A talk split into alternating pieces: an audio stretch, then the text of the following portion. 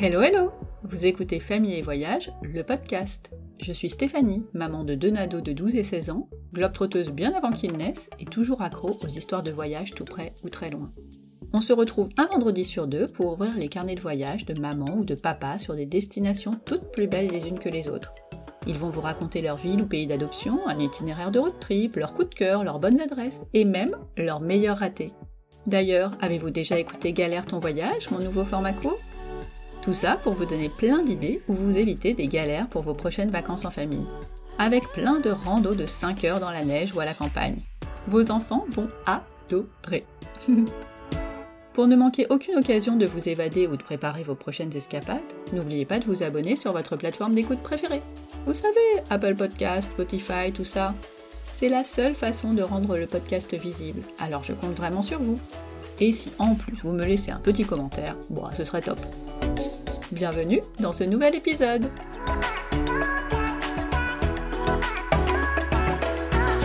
Elodie découvre l'Australie pendant ses études. Elle y retourne quelques années plus tard avec Guillaume, son amoureux. Le coup de cœur est immédiat pour lui aussi et il s'installe à Brisbane en 2011. Depuis, Adam et Simon, aujourd'hui 10 et 7 ans, ont agrandi la famille, ils sont devenus citoyens australiens et également entrepreneurs. La crise sanitaire les stoppe net dans leur élan, mais ce sera en fait le déclic qui va tout changer. Fini la course au toujours plus, ils quittent leur maison pour une caravane et partent en famille sur les routes d'Australie. Dans ce premier épisode, Elodie nous raconte leur slow life empreinte d'écologie et de déconsommation qui s'est vraiment mise en place en Tasmanie où ils ont passé trois mois. Et dans le prochain, nous continuerons le voyage sur les côtes du Sud puis dans le centre rouge. Allez, c'est parti pour le road trip d'Elodie en Australie. Je vous souhaite une belle écoute. Bonjour Elodie. Bonjour Stéphanie. Merci d'avoir répondu à mon appel à conversation. Ah bah, merci à toi de m'avoir invité. J'adore toujours euh, papoter. oui, moi aussi. Euh, tu es où aujourd'hui? Aujourd'hui, je suis en Bourgogne, en France. Mais vous repartez bientôt, il me semble. On repart dans une, moins de 15 jours. Dans une dizaine de jours, on reprend l'avion et, et on repart en Australie, euh, dans l'ouest australien. Waouh, c'est l'excitation totale. On a hâte, on vient de passer six mois en France, six mois magiques.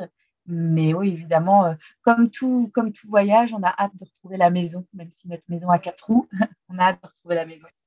On va repartir un tout petit peu en arrière avant pour que tu nous racontes quelle voyageuse tu étais quand tu étais enfant. J'ai eu la chance d'avoir des parents très ouverts au voyage. Donc, euh, très jeune, j'ai toujours voyagé avec mes parents. Ça restait des voyages euh, autour de la France ou très européens, mais c'était quand même une chance de pouvoir partir à quasiment chaque, euh, chaque vacances scolaires. Donc, c'est quelque chose qui, le, la rencontre de l'autre, le, la rencontre de la culture, tout ça, c'est quelque chose qui a été ancré très, très jeune. Et vous étiez plutôt du genre route ou euh, voyage organisé? Oh non, on était plutôt du genre euh, voyage en grand hôtel avec euh, tout le confort et la piscine et tout ça. On n'a jamais été très très route avec mes parents.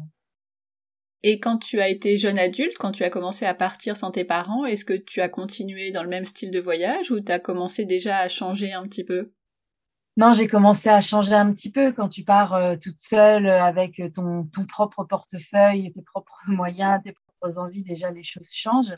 Et d'aussi loin que je me souvienne, j'ai dû faire quelques, j'ai fait quelques vacances entre amis à partir de l'âge de 17-18 ans en Espagne. Mais mon premier voyage toute seule, ça a été, j'avais en 2017, je devais avoir 20 ans, une vingtaine d'années, 21 et c'était en Australie déjà. C'était déjà un pays qui t'attirait particulièrement Qu'est-ce qui a pas fait du tout. Ça arrivait un petit peu euh, comme une surprise. En fait, depuis très très jeune, d'aussi loin que je me souvienne, je faisais semblant de parler anglais. C'était un truc en moi. Peut-être parce que ma tante, euh, une de mes tantes maternelles, est mariée avec un anglais. Donc j'avais euh, j'avais des cousins cousines bilingues en, qui habitaient Londres qui étaient plus jeunes que moi et, ça, et, je me disais toujours qu'ils ont une sacrée chance, ils peuvent parler deux langues et eux, ils parlent anglais et je comprenais rien de ce qu'ils pouvaient raconter entre eux. Et enfin voilà, donc c'était quelque chose qui était en moi depuis longtemps, c'était ça, c'était de maîtriser l'anglais.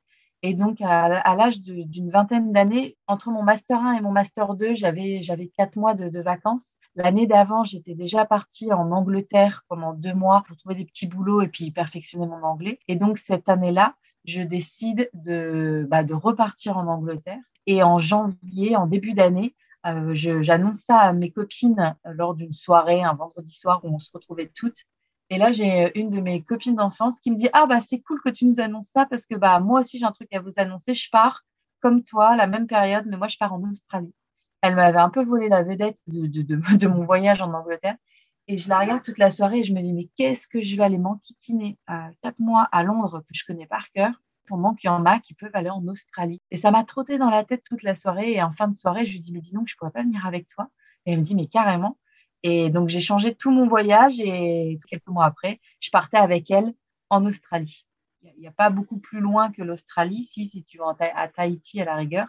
Mais voilà comment je me suis retrouvée à partir avec elle quatre mois en Australie pour améliorer mon anglais. Et ça a été bah, le, voyage de ma vie, euh, voilà, toute seule au bout du monde, ça a été magique. Mais tu n'étais pas toute seule en fait, puisque euh, vous êtes parties toutes les deux. Oui, c'est vrai, j'étais pas toute seule et c'est peut-être ce qui a facilité le truc euh, d'ailleurs de, de, faire un si long voyage. Mais ce que je veux dire, c'était toute seule sans, sans mes parents. Et puis de partir si longtemps, c'était pas juste euh, on part deux semaines en vacances en Espagne, c'est que je suis partie quatre mois sans programme réel. Au final, on a on a tout fait après sur place, trouver un boulot, trouver un logement et tout ça. Mais euh, voilà, c'était l'Australie, mon premier long voyage sans mes parents. Et est-ce que là, tu t'es dit, euh, faut que j'y retourne, faut que je vienne y vivre, ou c'est venu un peu plus tard? Ah bah là, déjà, il y a eu un gros coup de cœur, un gros coup de cœur pour euh, tout le mode de vie, euh, d'être d'être loin au bout du monde, j'avais adoré. Enfin, il y avait vraiment un mélange de, sentiments où, tu sais, à l'âge de 20 ans, tu commences à grandir et puis un petit peu à, à prendre tes ailes euh, donc ça a été vraiment un, gros déclic. Mais j'étais, j'avais ce coup près de, fallait que je rentre à Paris finir mes études. Vu que j'étais entre mon M1 et mon M2, je pense avoir essayé d'appeler mes parents euh, pour leur dire non, bah je rentre pas, c'est bon, je reste là. Je pense que ma mère m'a pas trop laissé le choix de dire non, non, non, arrête les bêtises, tu rentres, tu retournes à la fac. Donc euh, en novembre, euh, octobre, novembre, j'étais de retour à Paris. Mais ma copine m'a lâchée, elle qui devait rentrer avec moi. Elle a eu euh, ce cran de dire non, non, je ne rentre pas. Elle avait rencontré un Australien, donc elle, elle est restée. C'était un peu le point de départ parce que quelques années plus tard, j'y reviendrai, mais quelques années plus tard, je suis repartie en, Australie accompagnée de, de Guillaume cette fois-ci. Et à la base, c'était pour la revoir aussi parce que je l'avais laissée trois ans avant là-bas. Donc vous repartez la voir trois ans après, mais vous n'avez pas encore l'idée d'y rester. On n'a pas l'idée d'y rester, mais trois ans plus tard, alors donc euh, je rentre à Paris, je finis mes études, je rencontre Guillaume, je commence ma vie active et tout ça. Et euh, Guillaume est, euh, se déplaçait dans toute l'Europe.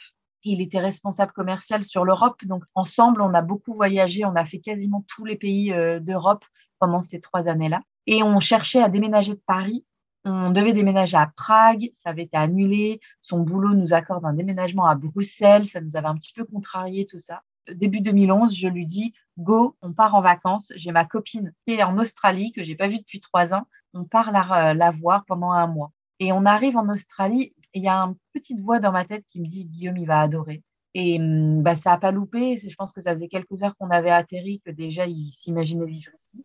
Et puis après, c'est un concours de circonstances, d'opportunités. Euh, Guillaume retrouve un, vieux pote. Enfin, il savait que son pote était là, mais un vieux copain de BTS qu'il n'avait pas vu depuis dix ans. Il le retrouve. Euh, son copain, au bout d'une heure, euh, lui dit Tiens, j'ai mon, j'ai mon patron qui cherche un commercial francophone. Est-ce que, est-ce que tu cherches du boulot? Donc, on se regarde, on sourit. on dit bah go, on voit, pose ta candidature et on verra. Puis de fil en aiguille, il a décroché le boulot, il a décroché le, le visa. Et puis voilà comment notre mois de vacances s'est transformé en gros, en gros changement de vie. Ah oui, effectivement. Donc en fait, vous vous êtes euh, rapidement dit, sans vous le dire, mais en vous le disant un peu quand même, qu'il euh, y avait un truc à faire avec l'Australie. Bah, on est plutôt du genre à pas laisser passer les opportunités quand elles se présentent. Donc, euh, une opportunité comme ça, d'avoir un, d'avoir un boulot et puis surtout d'avoir un visa parce que moi, j'avais utilisé trois ans avant mon, mon joker du Working Holiday Visa. Donc, c'est le visa euh, facile, rapide à obtenir avant, avant 30 ans. Et je ne pouvais plus le réutiliser. Donc, euh, c'est ce qu'on a dit au, patron, au futur patron de Guillaume, en disant, euh, par contre, il nous faut un vrai visa. Et il voulait tellement Guillaume, là, cette, cette période-là, qu'il lui a offert ce qu'on appelle un sponsorship visa. Alors, c'était le Saint Graal, de pouvoir arriver en Australie avec un job qui correspondait à son profil, en plus avec un visa sponsorship, donc qui lui promettait un visa de 4 ans renouvelable avec boulot et tout. C'était vraiment l'opportunité de folie, donc on n'allait certainement pas laisser passer ça. Et toi, quand vous êtes arrivé, t'avais un job que t'as quitté ou, ou en fait euh, t'es parti et t'allais voir euh, ce qui se passerait ensuite, quoi? Bah, moi, je suis, je suis arrivée, j'étais euh, entrepreneur en France. J'avais une agence de, de com, marketing événementiel, et que j'ai gardé au cas où la, première année, j'avais des contrats en cours. Et puis très vite, les, les, contrats se sont terminés les uns après les autres. Donc j'ai arrêté cette activité. Mais le, truc, la petite surprise, c'est que euh, je suis arrivée, donc entre nos vacances et notre, euh, installation en Australie, on est quand même rentré en France. Il s'est passé six mois de process de visa. Et je suis arrivée en Australie, donc euh, fin 2011, enfin. Et donc ça, ça a un petit peu, ça un peu changé la donne, mais ça nous a jamais, ça nous a jamais effrayé. Je pense que ça nous a pas effrayé parce qu'on n'y a pas réfléchi. Je pense que des fois, il faut, comme dans tous les projets qu'on a menés depuis depuis dix ans maintenant, on nous dit mais, ah, mais comment vous avez préparé ça? Ben Justement, on ne le prépare pas, on n'y réfléchit pas trop, parce que quand tu commences à trop réfléchir, tu vois rapidement le pourquoi tu devrais pas faire les choses. Donc, il ne faut pas trop réfléchir. Comment ça se passe, cette nouvelle vie à trois euh, à Brisbane? Bah, tout se passe bien avec ses hauts, avec ses bas. J'ai envie de dire qu'on soit en Australie ou au fin fond de la Bourgogne, euh, il n'y a pas beaucoup de différence à cette euh, nouvelle, euh, nouvelle vie de, parentalité. Peut-être juste le fait qu'on soit seul, qu'on n'ait pas de famille, pas de soutien, enfin pas de support en fait en, local. Mais bon, c'est la vie qu'on a choisie de toute façon, donc on fait avec. Donc cette nouvelle vie, elle se passe bien et puis les, années, les années se suivent. Moi, j'ai remonté une entreprise euh, là-bas. J'exportais des produits pour enfants, des produits français. Donc, je remonte ma petite entreprise, euh, j'ai mon bébé, Guillaume fait son job pour lequel il a été embauché. Les années se passent, notre deuxième bébé, euh, notre deuxième bébé arrive, et puis on a une vie dite traditionnelle en fait, une maison. les enfants vont à la crèche quelques heures par semaine pour me laisser travailler à la maison. Guillaume travaille du lundi au vendredi. Donc très vite, on a une vie euh, normale en fait. Et est-ce que tu peux nous parler un peu de Brisbane? Parce que même quand on connaît pas l'Australie, on, voit à peu près Sydney, à quoi ça ressemble et, euh, et ce qu'on peut y faire. Mais à Brisbane, beaucoup moins. Est-ce que tu as quelques petits euh, spots, highlights, activités incontournables à Brisbane? Brisbane, c'est très chouette. C'est vraiment une ville à taille humaine, beaucoup plus petite que Sydney et Melbourne avec une météo bien plus sympa que Sydney et Melbourne parce qu'on a la limite en fait des, tropiques. On est sur euh, la côte est du, Queensland, donc on a on a un hiver à 20 degrés, on a un été qui peut être très très chaud, qui peut monter jusqu'à 38-40, mais qui dure quelques jours. Nous, on trouve que c'est vraiment euh, une météo euh, sympa, tu vois, par rapport à Sydney et Melbourne qui ont vraiment quatre saisons et, des écarts de, température. Nous, déjà à Brisbane, on n'a pas ça, donc on peut aller à la plage toute l'année. Et puis, c'est vraiment très familial.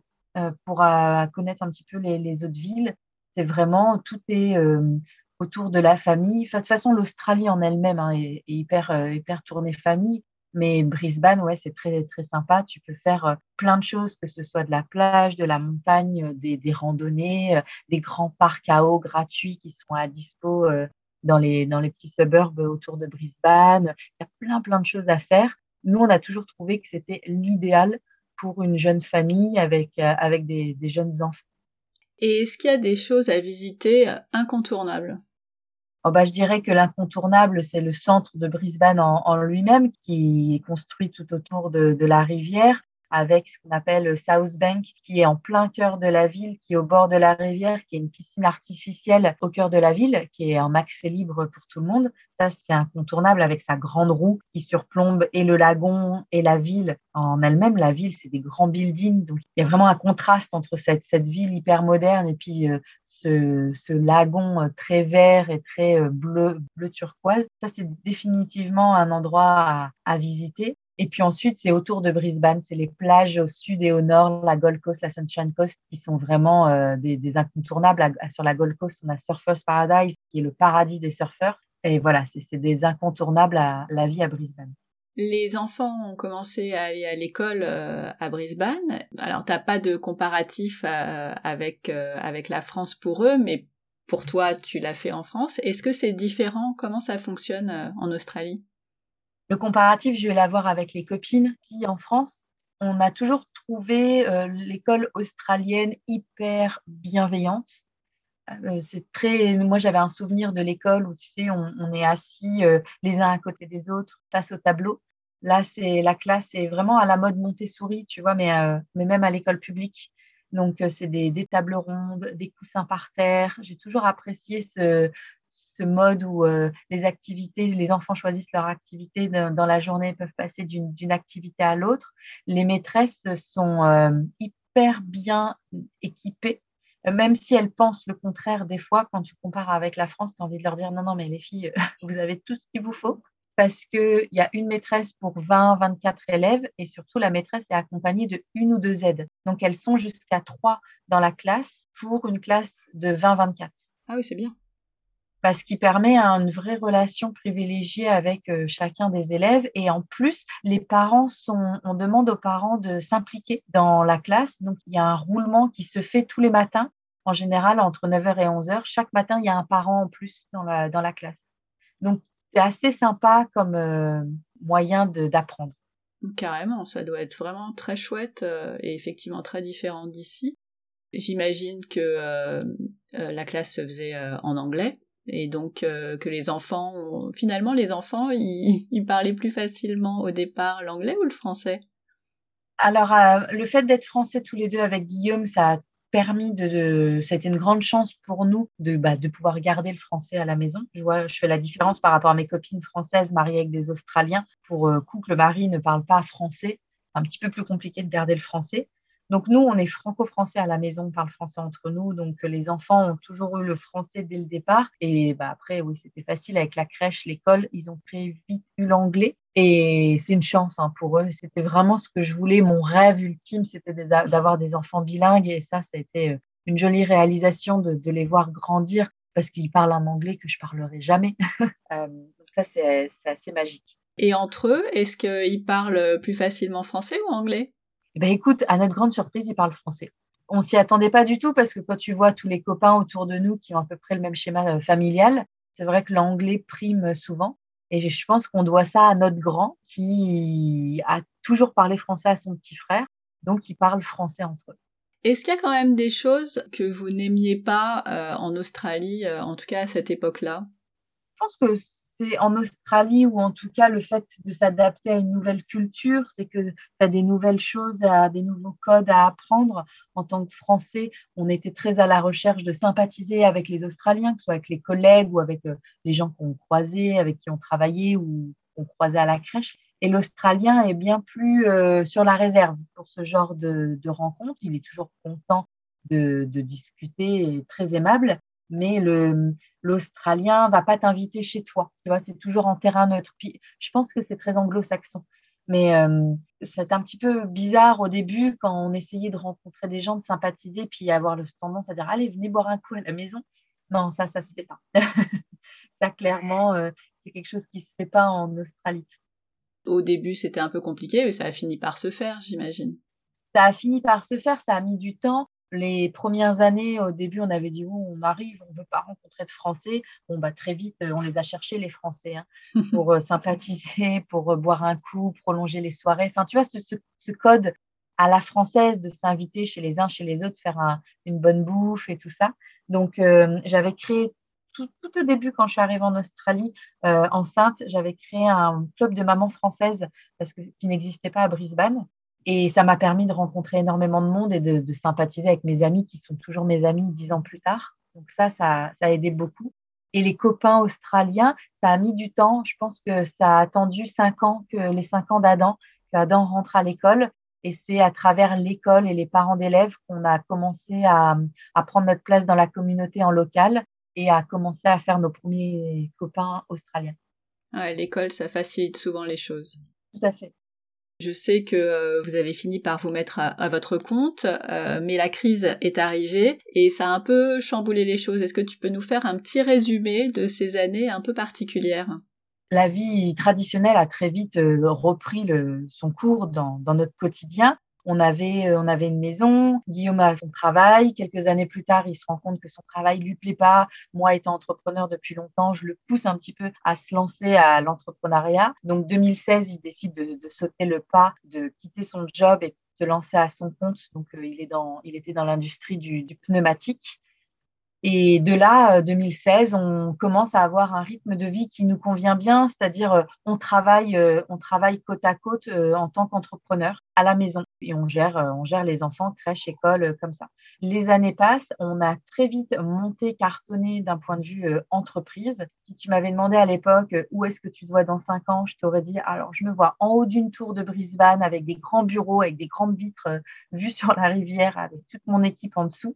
C'était vraiment le, le, le, cheminement de carrière sur lequel on était parti et pour lequel on se donnait à fond en pensant que c'était ça notre vie, qu'on était fait pour ça, que c'était notre mission, c'était de devenir entrepreneur et euh, entrepreneur à succès. Sauf qu'arrive début 2020, on est au top de ce qu'on peut faire dans, notre industrie, mais on est crevé. J'arrête pas de dire à Guillaume, je suis fatiguée, je suis fatiguée, je vois pas assez les enfants. Euh, c'est génial ce qu'on fait, on travaille bien, on gagne bien notre vie, mais on a de moins en moins de temps pour nous. Guillaume, il arrête pas de me dire, oh, j'adore euh, travailler avec toi, on passe nos journées ensemble, mais il me dit, mais tu deviens ma collègue, on parle que boulot. Donc il y a vraiment une prise de conscience début 2020 qui commence à nous arriver euh, tout doucement dans nos têtes, et là, boum, la crise mars 2020, crise mondiale, nos entreprises ferment du jour au lendemain, plus aucune activité professionnelle du jour au lendemain et les enfants euh, sortent de l'école et on commence le confinement. Et de là, qui aurait pu nous paniquer d'un point de vue entrepreneur, qui aurait pu nous paniquer, a été vraiment un moment, mais juste une petite parenthèse, une petite bulle magique dans notre vie, se retrouver tous les quatre à la maison, en mode slow life, c'est-à-dire très très ralenti, parce que de toute façon on avait plus de boulot, plus d'école, a été vraiment la concrétisation de se dire mais c'est ça qu'on veut faire, c'est ça la vie. Alors c'est facile à dire comme ça. Hein. J'imagine déjà les gens qui disent tout le monde aimerait ne pas travailler et être en slow life, mais nous ça a été vraiment le déclic pour se dire qu'il était temps de changer de vie vous aviez un peu le temps de voir venir et, euh, de profiter de cette parenthèse sans travailler, mais sans être non plus euh, complètement à la gorge euh, en vous demandant comment allait se passer le jour d'après. Alors oui, on pouvait voir venir, mais moi j'avais la frayeur de toucher à nos économies parce que ne sachant pas combien de temps allait durer la crise, il n'était pas question de se vider de nos économies, de ce qu'on avait gagné ces, dernières années. Ce qui nous a sauvés, c'est que le gouvernement a fait un chèque à toutes les entreprises petites ou moyennes alors, ça ne couvrait pas l'intégralité de nos, revenus, mais c'était quand même quelque chose de convenable pour vivre, surtout pour vivre à la maison sans aucune sortie. Et de là, on a décidé de vivre sur les aides du gouvernement qui étaient bien moindres de ce qu'on gagnait, de tout réduire nos frais pour ne pas toucher à nos économies. Et en quelques semaines, on s'est rendu compte que, ah, waouh, mais c'était possible en fait de, moins dépenser. Alors c'était facile, hein, en confinement, tu dépenses euh, moins, mais ça a été une, révélation déjà de dépenser moins de se rendre compte qu'on pouvait vivre avec beaucoup moins. Parce que quand tu es dans la course au succès de gagner plus, le souci, c'est parce que c'est tu gagnes plus, tu dépenses plus. Donc si tu dépenses plus, il faut toujours gagner plus, mais du coup tu redépenses plus. Et en fait, tu t'arrêtes jamais. Tu t'arrêtes jamais. Alors que là, d'un seul coup, de, retourner à zéro euh, d'un coup, ça nous a permis de, se rendre compte un petit peu de cette folie dans, dans laquelle on était rentré de, consommation, de surconsommation, même si on avait un esprit euh, écologique qui s'éveillait en nous depuis un an, un an et demi. Euh, voilà, le, confinement ne nous a pas laissé le choix de nous remettre en question de manière globale. Donc c'est une grosse prise de conscience, mais euh, la vie a repris presque normalement quelques mois après. Vous auriez pu adapter ça à votre, oui, à vos entreprises qui reprenaient, et pourtant vous êtes passé en mode un peu radical. Euh, ça a été quoi le cheminement et euh, quand est-ce que vous êtes parti sur la route? Le cheminement a pris euh, quelques mois. Déjà, il y a eu la déscolarisation des enfants. Adam avait avait déjà fait trois ans, un petit peu plus de trois ans d'école. Je crois qu'il était dans sa il venait de commencer en janvier sa quatrième année. Notre plus jeune, il a Simon a, a fait cinq semaines d'école. Il a fait sa rentrée scolaire fin janvier et mi-mars, il était en, en, confinement. Donc déjà, il y a eu cette, il y a eu ce point-là. De se dire que Adam, qui souffrait euh, d'anxiété à l'école et qui avait vraiment du mal avec l'école, était redevenu un petit garçon euh, de, de 8 ans avec toute sa naïveté et son, son innocence. Donc je disais à Guillaume, on peut pas lui faire ça, on peut pas le remettre à l'école. Après 10 semaines, c'est pas possible, ça s'est tellement bien passé à la maison. Donc je dis à Guillaume, écoute, les business euh, n'ont pas repris, vont reprendre mais tout doucement, on change notre façon de travailler, on déscolarise les enfants, on s'occupe des enfants à la maison et on gère comme ça et on verra, on verra combien de temps ça dure. De toute façon, les business ont mis du temps avant de, de rouvrir. Donc on a déscolarisé les enfants, comme ça, à la fin du confinement, les enfants ne sont pas retournés à l'école. Ça a été le premier point. Le deuxième point, c'est que on a acheté une vieille caravane. Elle est de 1986. Il y avait que les murs et le plancher pour décider de la retaper. C'était un projet de vacances, de week-end. Il fallait qu'on s'occupe les mains vu qu'on travaillait pas.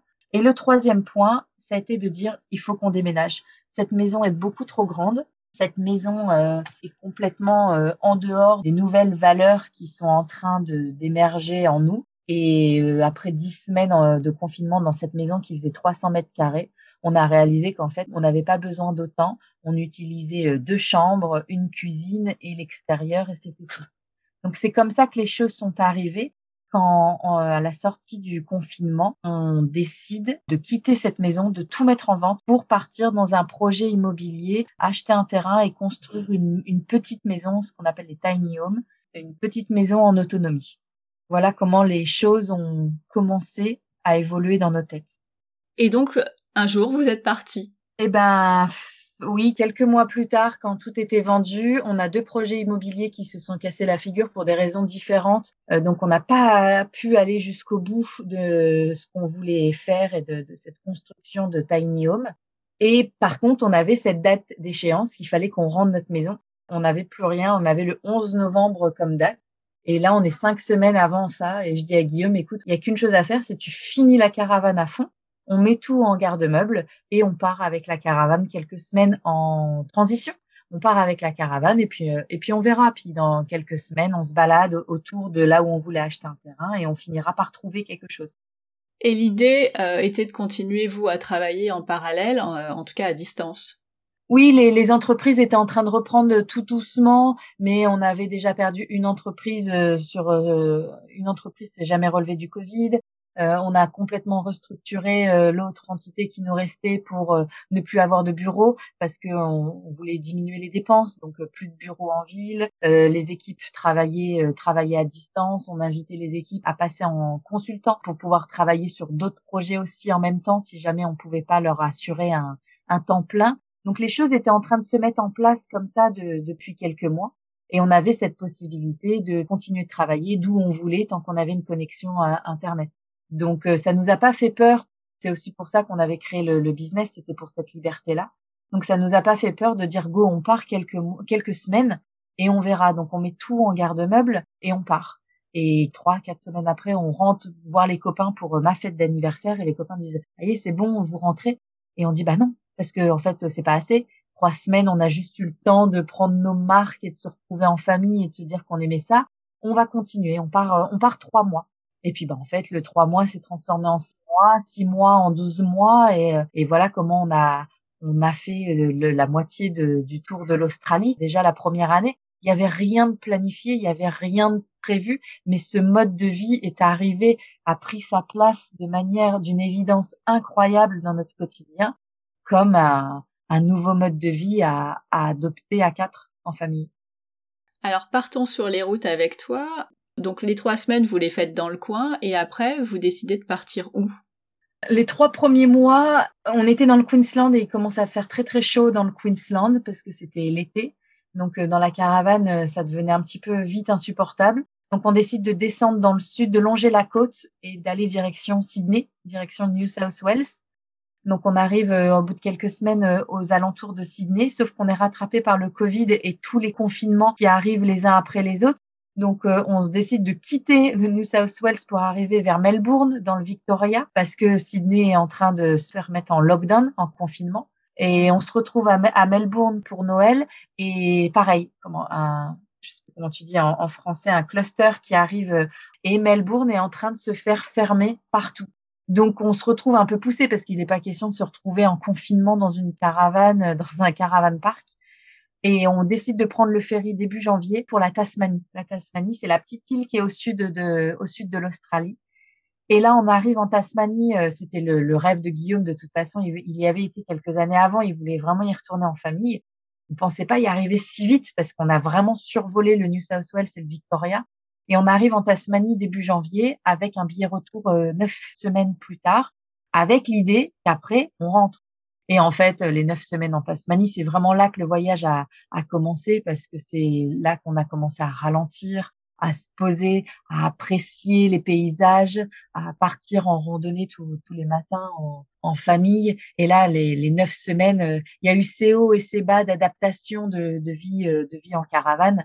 Mais là, on a réalisé euh, neuf semaines dans la caravane en, Tasmanie que bah, si on faisait la Tasmanie, il fallait faire le reste aussi parce que c'était trop beau ce qu'on était en train de vivre se lever tous les matins avec des levées de soleil euh, incroyables. On était rythmé par les levées de soleil, les couchers de soleil. On découvrait des nouveaux paysages chaque jour. On a fait des randonnées en Tasmanie juste incroyables. Et notre vie a vraiment pris tout son sens là, tout son rythme au ralenti euh, là. Et là, on savait qu'on rentrerait pas tout de suite. Eh ben, ralentissons. Euh, tu nous survoles la Tasmanie, mais Déjà l'Australie ça fait rêver, mais alors la Tasmanie, alors moi je, suis encore montée euh, un cran au-dessus. Fais-nous rentrer vraiment au cœur de, cette île qu'on connaît euh, tellement pas pour qu'on voyage avec toi. Alors la Tasmanie, on connaît ni la Nouvelle-Zélande ni la Corse, mais alors pour en avoir discuté euh, avec des voyageurs, je pense que la Tasmanie pourrait être comparée à la Nouvelle-Zélande ou à la Corse. C'est vraiment une toute petite île. Il y a à peu près trois heures de route du nord au sud, trois heures de route de l'ouest à l'est. Donc, euh, tu fais rapidement le tour. Mais vu qu'on y était neuf semaines, l'idée, c'était justement de se poser dans chaque endroit insolite. Et je pense qu'en neuf semaines, on a fait à peu près 80-85% de tous les endroits que tu peux faire en Tasmanie c'est partagé entre les montagnes et mer. C'est ça qui est incroyable, c'est que tu peux te réveiller un matin en pleine montagne, partir en randonnée et monter au sommet. Alors c'est pas des sommets très très hauts, t'es à 1500 mètres, je pense au max, tu vois. Mais tu peux monter au sommet des montagnes et puis l'après-midi prendre la route, rouler une heure, une heure et demie et être en bord de mer et avoir une mer euh, complètement transparente. C'est ça vraiment qui nous a plu. Vu que l'Australie, c'est des grandes distances et qu'il faut conduire énormément entre chaque endroit que tu visites, eh bien, la, la Tasmanie, t'avais pas besoin de ça. Et donc vous preniez une carte euh, en disant bah je vais à tel endroit ou en fait euh, vous n'en aviez même pas besoin puisque justement c'est l'intérêt de, de le faire au ralenti, c'est bah, je vais à un endroit et puis demain je vais aller à droite et puis on verra ce qui se passe? Bah c'est ça en fait. On s'est laissé. En plus, on est parti avec une caravane qui n'était pas tout à fait finie, finie. on s'est pris les premiers orages en Tasmanie, puis on s'est rendu compte que la caravane, elle fuyait du toit. Donc euh, on a on a mis un an de voyage à résoudre ce problème de fuite. Donc en Tasmanie, on, fuyait la pluie. Moi, je regardais vraiment la météo. C'est oh là là, là la pluie, elle arrive. Donc faut partir. Là, faut aller faut aller direction le, le soleil. C'est ce qui a un peu rythmé nos nos déplacements au jour le jour vraiment besoin de carte parce que tu une route principale qui fait le tour et puis une route qui traverse. Donc de toute façon, tu suis la route et puis après tu sors un petit peu des, sentiers battus euh, pour te poser. On s'est vraiment laissé porter. On savait qu'on avait largement le temps de faire le tour. Donc on s'est vraiment laissé porter aux envies de chacun et à la météo. Et est-ce qu'il y avait quand même des endroits euh, spécifiques que tu peux nous citer, là où vous avez fait votre plus belle randonnée, euh, là où vous avez euh, nagé peut-être avec je sais pas quels animaux sont enfin nagent à proximité de la Tasmanie? En Tasmanie, tu nages pas vraiment vraiment parce qu'il fait très très très froid. Je pense que c'est à, moins que tu sois breton, je pense qu'en Tasmanie, L'eau est quand même très très froide. On y a mis les pieds pour les photos, mais euh, tu ne baignes pas. On a fait des randonnées. On a fait ce qu'on appelle WOJ, c'est le Walls of Jerusalem. Ça, c'est une randonnée qu'on a fait en famille. On est parti deux jours, donc avec les sacs à dos, on, bivouac, donc deux jours mmh. avec les tentes sur le sur le dos. On a marché, si je dis pas de bêtises, je pense qu'on a marché 24 km sur les deux jours avec les garçons qui avaient 6 et 9 ans. Ça, ça a été une, expérience euh, incroyable euh, de planter la tente en haut de la montagne, des toutes petites tentes de rando. On est mi-janvier, 15 janvier, on est en plein été. Et on a eu froid, mais alors on n'a pas été préparé, on s'est pas assez bien préparé. Enfin, on pensait être préparé avec des, un thermal et une polaire, mais on a eu très très froid et euh, pas de connexion évidemment. On a su après, on s'est rendu compte après qu'il a fait zéro euh, la nuit. Alors nous, on a eu froid, pas les garçons. C'est incroyable. Moi, je dormais avec Simon dans la tente et je le regardais dans la nuit ronfler là et je me dis c'est pas possible, il y a rien qui le perturbe. Et le matin, on a été euh, réveillés donc 15 janvier plein été et on est réveillé par la neige. Donc euh, c'était magique. Hein. On, a froid mais on est heureux. On pack tout le, les tentes et tout notre matériel et puis on décide de partir plus tôt que prévu parce qu'on a besoin de marcher pour se réchauffer. Et là, d'un seul coup, j'ai dit mais c'est pas possible, il neige. En fait, il commençait à neiger sur nous. Et donc ça, c'est incroyable d'avoir fait Wauge euh, en plein été euh, avec la, la, neige qui tombe le matin à l'aube. Euh, c'est incroyable. Et Adam a voulu retourner parce qu'on n'a fait qu'une nuit de bivouac, alors que le, le tour en prévoit deux. Mais avec Simon qui avait six ans, on n'avait pas voulu pousser trop le truc. Et Adam avait demandé à son père de refaire la marche. Donc ils sont revenus quelques semaines plus tard tous les deux pour faire le, la boucle au complet. Donc je crois qu'ils ont fait 30 ou 34 kilomètres. Ça, c'était un bon souvenir qu'ils ont tous les deux aussi, euh, mmh. père-fils. Et ils avaient pu dormir dans la tente et dormir dans une, dans une hutte de trappeurs. Il y a encore des huttes sur le, sur le chemin. Ah, c'est chouette. Donc voilà, on a fait Rouge, on a fait Cradle Mountain, qui est, euh, j'ai l'impression d'avoir toujours le même vocabulaire, splendide, magnifique, mais c'est vrai, c'est juste incroyable. Cradle, tu montes et tu surplombes des différents lacs, et donc la, la vue d'en haut est juste On l'a fait sur la journée, mais le gros truc de Cradle, c'est que tu as les wombats. Les wombats, c'est les animaux de, de, Tasmanie. Ça fait comme des, des grosses peluches, toutes velues, toutes douces. C'est assez gros. On dirait des tout petits ours. Enfin voilà, c'est le wombat. Vous savez pas, regardez sur Google ce que c'est. Cradle Mountain était, a été euh, magique pour ça parce qu'on a pu voir des wombats partout sur la balade et des wallabies. Les wallabies, c'est les tout petits kangourous.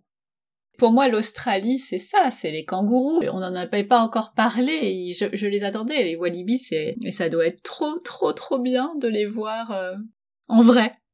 La faune et flore de la Tasmanie euh, est unique. J'ai l'impression d'avoir toute l'Australie réunie dans la Tasmanie. C'est ça qui est chouette. D'un point de vue euh, faune, flore, météo, tu peux tout avoir en Tasmanie. Alors, il fait plus froid que dans le Queensland, mais euh, mais les paysages sont fous. Tu, tu roules une heure, tu es en bord de mer. J'avais jamais vu, même dans le Queensland, une eau aussi transparente. Ça, ça vaut des, des images de cartes postales de d'îles au milieu du Pacifique, tu vois. Et là, c'est là, c'est en Tasmanie. Et donc votre vie s'organisait autour de vos randonnées, de l'école, j'imagine que vous deviez euh, continuer de faire, et de euh, de vos routes entre les différents endroits? Ouais, toute la routine et le rythme de, de ce nouveau mode de vie s'est créé là. On le savait qu'on était une famille de sportifs, euh, randonneurs et qu'on adorait la nature. Mais là, ça a multiplié les choses parce que c'est devenu le point essentiel de, allez, on va où en randonnée aujourd'hui? C'est quoi la prochaine randonnée, petite ou grosse? C'est vraiment le truc qui nous anime et tous les quatre, hein, parce que les garçons, s'ils ont le choix entre plusieurs activités, ils vont préférer là, même là en France, aller se balader en forêt et jouer avec euh, avec les des bâtons de bois et puis observer ce qui les entoure. Donc ça ça rythme vraiment notre notre quotidien. Après évidemment, oui, il y a une routine comme n'importe où. Euh, au début, on a essayé de faire ça en routine et puis en fait, tu te rends compte que non, tu as quand même besoin d'une routine quelle qu'elle soit pour euh, cadrer un petit peu les choses, organiser un petit peu le rythme de, de tout le monde. Donc euh, la routine du matin autour de, du petit-déj, euh, du temps d'école, euh, checker les mails, répondre aux emails et puis être libre en fin de matinée pour partir à l'aventure. Et ça, c'est quelque chose que vous avez réussi vraiment à, à mettre en place tout le temps ou il y a des il y a des moments où non là vraiment c'est trop beau donc on va pas faire l'école, on va partir directement et on verra ça plus tard. Ah bah ça complètement l'école, euh, on se met pas la pression. on a un système euh, d'école à distance qui fait qu'on focalise sur les maths et l'anglais. On fait des blocs de 45 minutes. Et on a, ça fait deux ans. Là, on vient de, on vient de finaliser. On a reçu aujourd'hui là le, le, rapport comme quoi on est, on a l'accord pour euh, se relancer pour une troisième année. Donc ça fait deux ans qu'on fait l'école à la maison à raison de 45 minutes, trois, quatre fois par semaine, et on, on boucle le, le programme d'anglais et maths. Donc, on se met pas la pression pour, euh, pour l'école. Si les enfants n'ont pas envie, sinon on n'a pas envie un matin ou si on a autre chose à faire, on y va. Il y a que deux matières, c'est étonnant. Alors, c'est deux matières qui sont imposées. C'est obligé de montrer euh, l'évolution des, des, des, enfants sur l'anglais et les maths. Et après, chaque année, on écrit un rapport pour expliquer ce qu'on a fait pendant l'année. Et on a deux autres matières à soumettre qu'on a abordées avec les enfants. Donc, en général, on mise, nous, sur l'histoire, sur euh, histoire et sciences. OK. Mais après, le, le, le, but du voyage, c'est que ça apporte tout le reste euh, aux enfants. Évidemment, ils ont le français en plus, qui est un plus dans leur curriculum. Euh, ils ont le, le, français en lecture, écriture, euh, voilà, qu'on qu'on fait, moins que l'anglais, mais qu'on fait quand même. Ils ont l'histoire, évidemment, quand tu traverses l'Australie ou là, on vient de traverser la France, bah, tu leur apprends l'histoire au fur et à mesure des, du, du voyage. Il y a tout le côté euh, science, euh, découverte, voilà, qui est facile avec euh, les, les randos, les balades et tout ça qu'on fait. Donc, dans tous les cas, toutes les matières sont quasiment euh, abordées pour de l'année. Mais c'est anglais et maths sur lequel on, est vraiment euh, noté, enfin regardé de près. Est-ce que il y a y a des moments quand même où vous dites c'est c'est dur c'est dur quand même cette vie sans confort j'allais dire entre guillemets parce que vous n'êtes pas dehors tout le temps non plus mais tu l'as dit, euh, il a fallu du temps pour que la caravane soit étanche, ne serait-ce que ça. Donc, est-ce qu'il y a des petits moments de doute parfois? Des moments de doute, il y en a évidemment. La, la caravane, ça fait partie du truc. Si on avait préparé le voyage, on serait jamais parti avec cette caravane. Mais du coup, on serait retombé, je pense, dans un truc de consommation parce qu'on aurait vendu euh, tout ce qu'on avait, on aurait acheté une grosse caravane neuve avec tout le confort. Et vu qu'on est parti un petit peu vite, on est parti avec ce projet fou de partir avec cette vieille caravane qui a complètement son sens aujourd'hui dans notre dynamique de déconsommation et de revoir comment on vit, tu vois, comment on vit euh, au quotidien. Mais du coup, partir avec cette vieille caravane, ouais, c'est des couacs et je pense que les doutes qu'on a eus, c'est par rapport à ça, c'est quand Guillaume, il, il répare depuis, euh, ça fait la troisième fois qu'il répare un truc qui saute ou un truc qui pète bah tu as toujours le doute de qu'est-ce qu'on est en train de faire et pourquoi on s'inflige ça et mais ça dure jamais longtemps. La beauté de ce qu'on est en train de vivre en famille reprend toujours toujours le dessus. Des quoi qu'on en a eu, hein, des couacs de caravane euh, pour ceux qui nous suivent sur les réseaux, on en rigole souvent parce que on en a eu plein. La caravane qui s'ouvre euh, ou de, de t'es à l'extérieur et tu dis c'est quoi ça? Ah mais c'est le lit, le pied du lit des enfants là de l'extérieur des, des couacs comme ça, on en a eu plein. On a été embourbé euh, plein milieu du désert, tout seul, sans connexion. Et bah, dire bah là, euh, il va falloir mettre les, mains les mains dedans et puis il va falloir se dé, désembourber tout seul. On a toujours cette philosophie de dire on en rigolera. Et euh, oui, on en finit toujours par en rigoler. Donc la Tasmanie, vous en faites le tour et puis à un moment donné, vous dites bon bah on part où? Et vous allez où? Et vous faites quoi? La Tasmanie, on en fait le tour et au mois de, au mois de mars 2021, on reprend le ferry dans l'autre sens et on décide de, bah, de continuer. Ça fait trois mois qu'on est parti. Allez go, faisons six mois et on part en Australie du Sud. L'Australie du Sud qui est vraiment un endroit pas, comment dire, qui est pas apprécié à sa juste valeur. L'Australie du Sud, c'est Adélaïde. Adélaïde, c'est pas vraiment sexy. De ce qu'on en entend quand on habite à Brisbane, tu vois. Et l'Australie du Sud, il fait plus froid que évidemment dans le dans le nord. Donc euh, il n'y a pas grand monde qui part en vacances en Australie du Sud. Et en discutant avec les, les voyageurs, on se rend compte qu'il y a quand même quelques pépites à ne pas louper en Australie du Sud. Donc on y va. On y va et on y reste deux mois. Et on fait toute la côte des péninsules. Il y a trois péninsules dans, dans le sud. Euh, la Eyre Peninsula, Florieux Peninsula et la troisième que j'ai oubliée. York, York Peninsula. Et là, on découvre l'Australie d'une autre manière, c'est-à-dire c'est bien plus sauvage. Ben, évidemment, personne ne veut y aller, donc il y a moins de monde. Et là, c'est des côtes, des côtes sauvages. Là, on a posé la caravane à plusieurs endroits où, euh, la caravane seule au monde en haut d'une falaise qui surplombe l'océan. Une eau assez froide toujours, mais une eau transparente et surtout une eau peuplée de dauphins et de lions de mer. Et ça, pour les enfants, mais pour nous, ça a été juste incroyable de pouvoir être là et tous les matins que notre nouvelle habitude devienne de c'est qui le premier qui va voir le dauphin ou le, lion de mer parce qu'ils étaient là tous les jours. Et là, on a des souvenirs fous de faire du kayak et de d'avoir euh, bah, tous les dauphins autour de nous en kayak. c'était l'anniversaire d'Adam au mois d'avril. Et ben, pour l'anniversaire d'Adam, on, on a été nager avec les lions de mer. Là, je crois, le, voyage se fait au fur et à mesure en déclic parce que on n'est jamais parti pour du long terme. Et là, on se dit, mais si on vit ça au quotidien, si on a, on montre ça aux enfants au quotidien, comment on peut rentrer dans une vie euh, dite traditionnelle? Parce que la vie traditionnelle, on la connaît tous. On est tous dans le même cas, bosser du lundi au vendredi pour pouvoir profiter de son week-end, quand le week-end tu te fais pas rattraper par euh, les tâches ménagères, euh, les courses ou euh, tu as envie de te reposer et t'as pas envie de, voyager. Là, d'être en Australie du Sud et de voir ça au quotidien, on se dit mais on pourra jamais rentrer dans un quotidien dit traditionnel. Parce que la vie qu'on est en train de mener, qui nous paraissait impossible et qui paraît impossible pour la plupart des gens, bah clairement, elle est possible, elle est faisable et franchement, elle est facile. Ça demande pas trop trop d'efforts de mener de mener cette vie-là. Ah bah euh, moi je veux bien euh, voir des dauphins tous les matins et, euh, et aller nager avec les lions de mer. c'est sûr que ouais, en, gros j'ai envie de fermer l'ordi et de partir tout de suite. c'est pour résumer l'idée. C'est une vraie reconnexion à la nature en fait. C'est une vraie. On retrouve nos, nos bases pendant ce voyage, de dire de quoi la vie est faite et la vie tu nous posais la question un an, deux ans avant, on était dans cette quête du succès, dans cette quête de l'argent, et mais tu t'arrêtes quand? Et en fait, tu t'arrêtes jamais. On a tellement d'amis autour de nous qui réussissent bien leur vie et qui le disent, ils n'ont pas le temps. C'est vraiment ce, cette question du temps. On n'a pas le temps de profiter en famille. On va dire aux enfants, non, bah plus tard, maman, elle n'a pas le temps. Parce que notre temps, il est bouffé par euh, des impératifs qui sont en dehors de nos volontés euh, à nous, qui sont travailler, travailler, travailler. Alors pour beaucoup, si ça leur convient, tant mieux, parce que de toute façon, euh, on voudrait pas que tout le monde parte sur les routes demain, tu vois. on aurait trop de monde à côté de nous.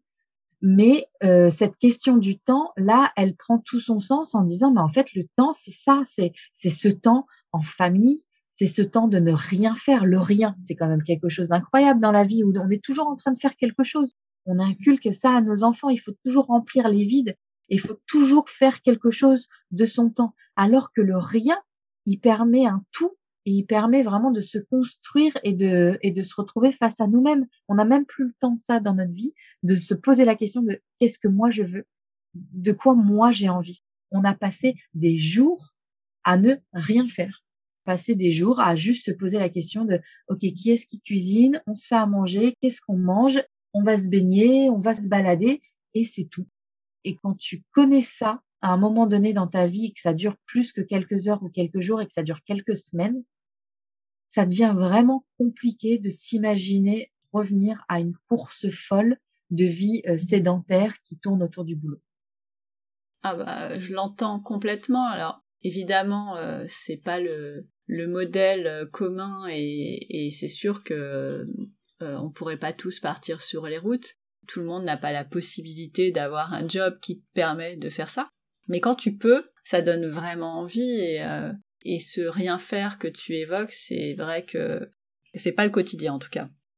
Non, et puis de toute façon, on on a des règles de, de consommation qui sont inculquées dans notre vie depuis toujours, et puis on, on, a grandi avec ça quand tu dis c'est pas possible pour tout le monde de le faire, bah, j'ai envie de dire oui et non. On a rencontré des gens sur la route qui ont décidé de prendre la route pour des raisons médicales parce que c'était le, le, voyage de la dernière chance. C'était avant le burn-out, tu vois, avant la grosse dépression. Il fallait vraiment qu'ils changent de vie. On a rencontré des gens qui sont partis sans boulot parce que tu apprends à consommer d'une autre manière et on est au bout d'un an et demi et quasiment deux ans de, de voyage on peut dire que euh, on n'a plus besoin de gagner notre vie comme on l'a gagné avant parce que on en dépense beaucoup moins aujourd'hui. Et il y a quelque chose qui a été un révélateur au cours du voyage quand j'ai réalisé parce que nous, oui, on continue de travailler, on a un revenu qui rentre, qui est moindre que le revenu qu'on avait avant, mais on a plus d'argent. Et j'avais dit à Guillaume un jour, mais on m'a jamais appris que pour avoir plus d'argent, il suffisait juste d'en dépenser moins plutôt que d'en gagner plus. Ouais, c'est euh, pas bête, effectivement.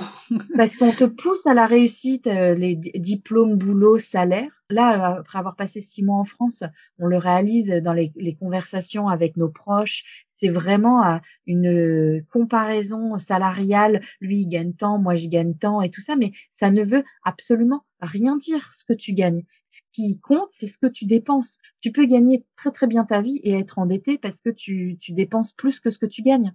Et on en connaît qui gagnent beaucoup moins leur vie, mais qui ont plus d'argent de côté que certains parce que juste ils dépensent beaucoup moins. Et dépenser beaucoup moins, c'est pas de dire euh, d'être radin ou euh, de ne pas profiter de sa vie, c'est juste de profiter différemment. Aujourd'hui, si on a le choix en famille de partir euh, en randonnée un jour, deux jours ou de, faire quelque chose en nature gratuit ou d'aller dans un parc d'attractions, je suis certaine que toute la famille vote pour le côté nature. On s'est désengagé de tout ce besoin de dépenser pour faire quelque chose. On sort de cette consommation matérielle de devoir acheter et de devoir posséder pour être bien dans ses baskets. Et au, fur et à mesure de notre voyage, parce que là, on a fait, on a fait l'Australie du Sud, mais après ça, on a décidé de partir direction le nord, donc on a traversé tout le désert australien. Donc là, on a fait, on a fait beaucoup de rien. On a traversé des grands, des grands espaces vides et on a été à la rencontre de tribus aborigènes, même si c'était un petit peu dur d'aller à, leur rencontre parce que Covid. Donc du coup, euh, les associations bloquent euh, les accès aux tribus pour éviter d'amener le Covid, d'amener des maladies dans, dans les tribus. Mais ces deux mois et demi traversés dans le désert nous ont aussi fait réaliser qu'il y a des gens qui vivent avec trois fois rien et qui sont heureux comme ça.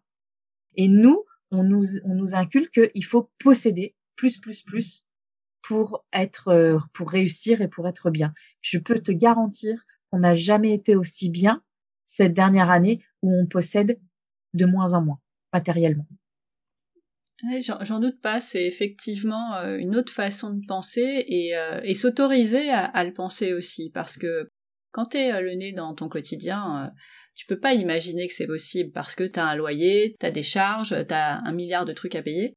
C'est pas facile de de vraiment imaginer euh, le quotidien que c'est et, et quand tu disais cette comparaison entre euh, le parc d'attractions ou la randonnée euh, en forêt, si je demandais aujourd'hui à mes enfants ce qu'ils préfèrent faire, je connais la réponse, je sais qu'ils vont préférer le parc d'attractions. Mais en même temps, on rentre d'une semaine de rando, ils ont adoré, il n'y avait pas de parc d'attractions, il n'y avait pas d'activité autre que marcher et regarder et découvrir, et ils ont adoré.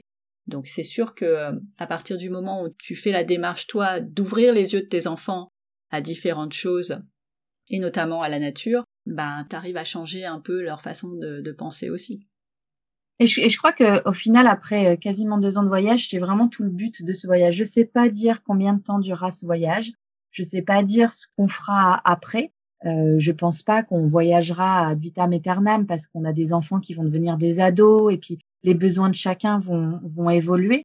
Peut-être qu'au bout de quelques années, avec un peu moins de confort, on sera content de retrouver un peu de confort. J'en sais rien du tout. Par contre, je suis confiante de dire que ce voyage nous aura apporté des valeurs communes et une reconsidération de la manière dont on, dont on veut vivre. Et que si même demain, on retourne dans une, dans une maison, l'idée, ce sera certainement une petite maison en autonomie et tout ça pour, pour continuer dans la même, dans la même lignée. Mais je suis convaincue que ce voyage nous aura vraiment inculqué les bases de euh, déjà se connaître soi-même, se recentrer nous-mêmes au cœur de notre vie, prendre soin de soi, prendre soin de notre noyau euh, familial et surtout bah, se rendre compte qu'on n'a plus ces besoins qui viennent de l'extérieur, ces besoins matériels pour vivre bien. Et c'est ce que, de manière peut-être un peu extrême, et je l'entends, évidemment, voyager comme ça, c'est pas fait pour tout le monde, mais il y a quand même de plus en plus de familles qui sautent le pas et de plus en plus de familles qui le font, parce que c'est pour la recherche du temps, en fait, du temps en famille et du temps pour soi qui n'a pas de valeur, qui n'a pas de prix et qui nous ramène à des bases bien plus euh, basiques, bien plus euh, saines de notre point de vue et qui, j'espère et je pense, vont permettre à nos enfants de grandir avec une autre vision euh, des choses. Peu importe ce qu'ils font plus mmh. tard, ils feront ce qui les, ce qui les rend heureux, euh, mais ils auront ces valeurs, ces valeurs de base. On s'arrête là pour la première partie du road trip d'Elodie en Australie. Merci d'être resté à l'écoute jusqu'au bout de ce premier épisode. Comme d'habitude, toutes les informations sont dans les notes de l'épisode sur le blog famille et voyage avec un s.com. Si vous avez des questions ou si vous voulez ouvrir vos carnets de voyage sur le podcast, on se retrouve sur Instagram à famille et voyage underscore blog. Pour finir, si vous voulez m'aider à faire grandir le podcast, n'hésitez pas à partager et à vous abonner sur Apple Podcast, Spotify ou votre plateforme d'écoute préférée. Et si le cœur vous en dit, un petit 5 étoiles ou un commentaire me feront très plaisir. Je vous assure que ça change tout sur la visibilité du podcast. Alors je compte sur vous. On se retrouve la semaine prochaine pour la suite du road trip d'Elodie en Australie. D'ici là, prenez soin de vous, inspirez-vous et créez-vous de chouettes souvenirs en famille.